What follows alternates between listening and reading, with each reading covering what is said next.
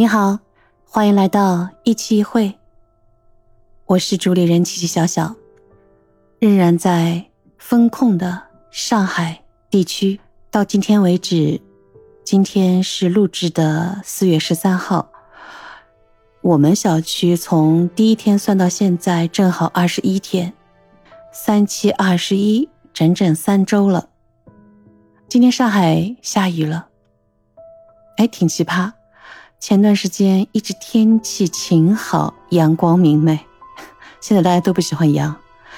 今天阴云密布，下午还下了挺大的雨，在淅淅沥沥的雨中，望着窗外，自己想一定要录制的提纲写了又改，改了又写。现在我把一切提纲都扔光了。今天早上呢，我还转发了一个。就是徐汇区的某个街道的居委们、志愿者的抗议的声音，我就想说，是什么让人都失去理性？而且我很为那个在视频里抗议的志愿者，还是个年纪偏大的一个亚瑟，他在质问这些要求他们的人，应该是管理干部吧？要求他们到每个住家去贴封条。具体的事情都有具体的视频可以搜索，就觉得乱世当中能保持理性真的好不容易啊！疫情从二零二零年的新冠肺炎到德尔塔，再到奥米克戎，这一路走过来，我发现它会以它的一种方式在变化着，它不会让每个人。觉得你和他无关，这次经历应该说是我和这次疫情走得最近的一次，因为封控在小区里，有时候是很无语的。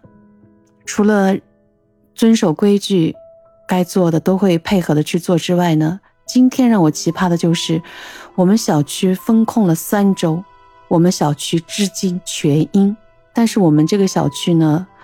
左右前后的小区好像都有阳历，所以我们属于同一个居委，我们永远困在其中，那也没办法了。虽然有那么多的不理解，作为老百姓，我们还是给予配合。但今天的行为特别奇葩，因为是个雨天，大家倒垃圾可能都会节约一点，想填好了再去扔。而且昨天发了抗原的这样的一个。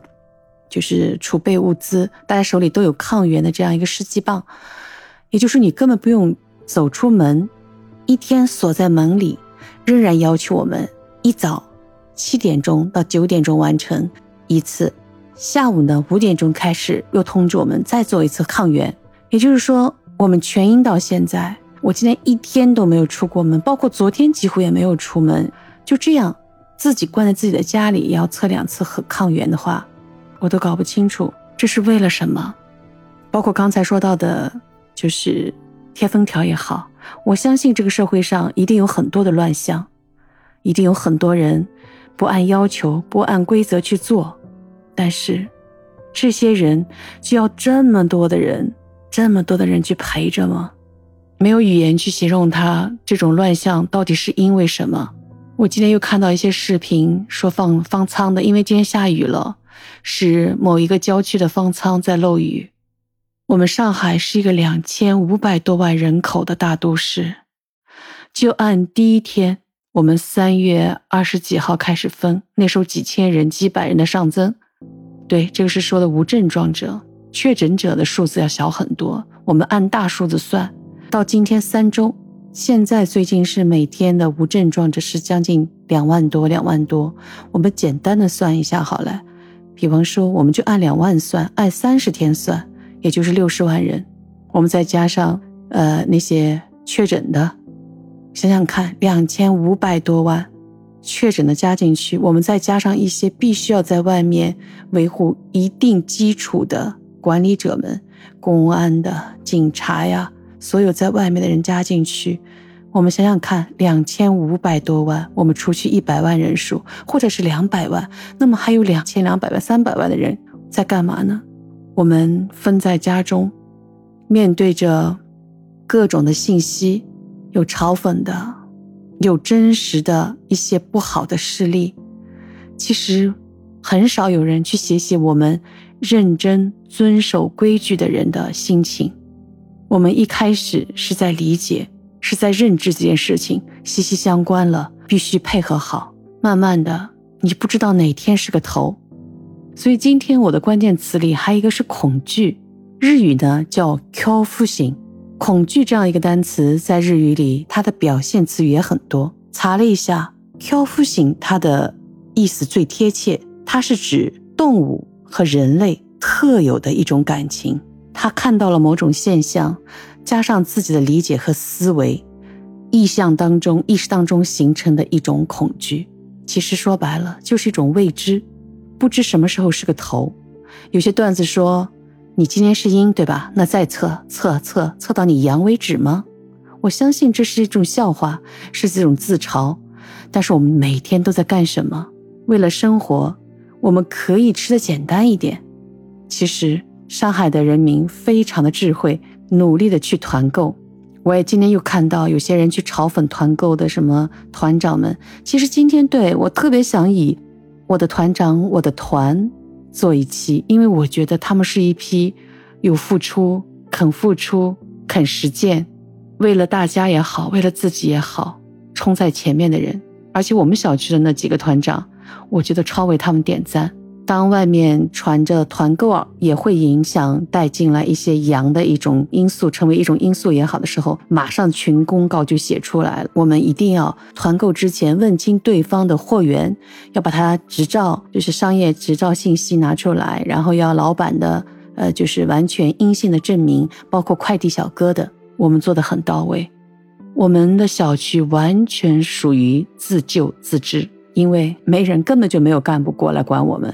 其实都是自己在管理着自己，而且我们的物业也瘫痪了，然后我们的门卫只留了一个小哥，余多的都关在了各自的家里，所以我们的消杀都是自发的，真的是有什么拿出什么来，在门口进行消杀，消杀完之后叫号楼几号楼去拿，几号楼去拿，应该还是自己把自己管理的挺好的。也看到段子说，上海这个城市一直很好，给人的印象。可能我们上海人民真的自己把自己都管得很好。刚才算过了，两千五百多万人，我们就说凑个整数，零头全拉光，两千万人口大都市的人，两千万人口在认真着配合着，竟然没有任何人说我们的辛苦，我们的忍耐，包括刚才说的团购，你要知道外面的运力是很少很低的，团购成了一互惠互利。因为我们需要食材，我们不可能再精细的去选择自己想吃什么，而是要参加团购。如果人数少的家庭的话呢，你不够没吃的，够了以后可能一来一大堆，你还得再去处理。所以老百姓是真的苦透苦透的，不知道哪天是个头，不参加嘛又不行，参加了。真的，而且不是说这个时间是保证的，今天买了，明天就到。